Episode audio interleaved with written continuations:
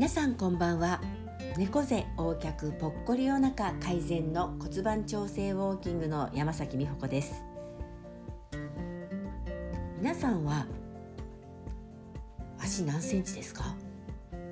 とまず変な質問をさせていただきますが大抵の方は二十何センチではないかと思います。この二十何がし何がしというか何センチかの足に全体重を乗せているということを意識したことはありますか？はい。私は結構足が大きくて24.5はもう今ちっちゃくて入らないかな。25センチぐらいあるんですけれども昔はその24とか24.5センチの靴に無理やり足を入れてました。まああの当時はっていうかねあまり大きな靴も売ってなかったというのもあって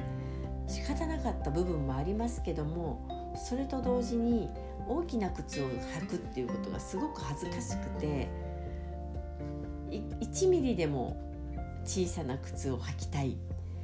脱いだ時にちょっとでも可愛く見える靴を履きたいと思っていました。で無理やりこう入れるちっちゃな靴に足を入れるということは足が本来ある形でいられないってことなんですね。そうしているうちに外反母趾になりというのが親指が人差し指側に倒れてくる。そして小指が薬指側に倒れてきて内反小趾両方になっていましたし、まあ、いつも靴の中で流血状態というか、まあ、あの豆ができたり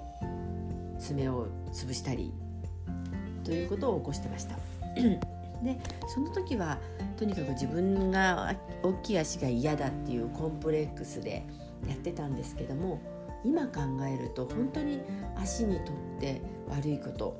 申し訳ないことをしていたなと反省しています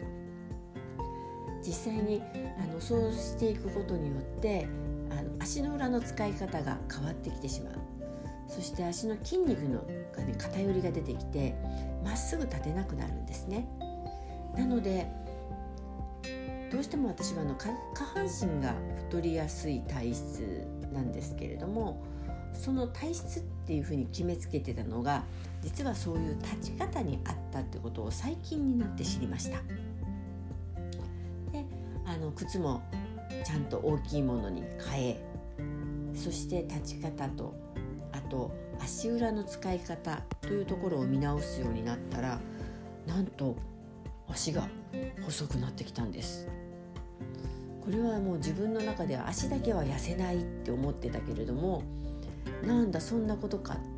っていうのが今の感想です。足裏の使い方ちゃんとねパーができますか？グーができますか？チョキができますか？足でじゃんけんができますか？そんなチェックから、えー、足首の硬さはどうだろう？きちんとしゃがめますか？そして豆はできてませんか？できてるとしたらどの辺にできてますか？などなど。いっぱいチェック項目があるんですね。そしてそのチェック項目をどうやったら解決あチェックをした後ですね。問題が見つかったらそれをどういうふうに解決していくか。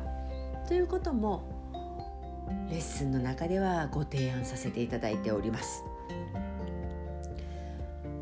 もう全ての体重を乗せてる土台ここを見直さないと体が変わるわけないわないのです。是非皆さんも一度そういうチェックを受けるためにもまずは骨盤調整ウォーキングの体験会に来てほしいなと心から思っております。体験会ではその他いろいろ足裏足首そして内ももなどバランスよく使えてるかのチェックや歩く時の癖立ってる時の癖動いてる時の癖など私たちが無意識にやってる癖をまず知るところから入りなぜそうなっているのかそしてどうやったらそこが治ってくるのかというところをお話ししています。あの結構笑える体験会に仕立てておりますので一度よかったら体験会に来てください。ちょっと行ってみようかな。と思っていただいた方は骨盤調整ウォーキングで検索してください。骨盤調整ウォーキングの腸の字は内臓の腸ですのでお間違いなく、はい、そしてどこかで会えるのを楽しみにしています。骨盤調整ウォーキングの山崎美穂子でした。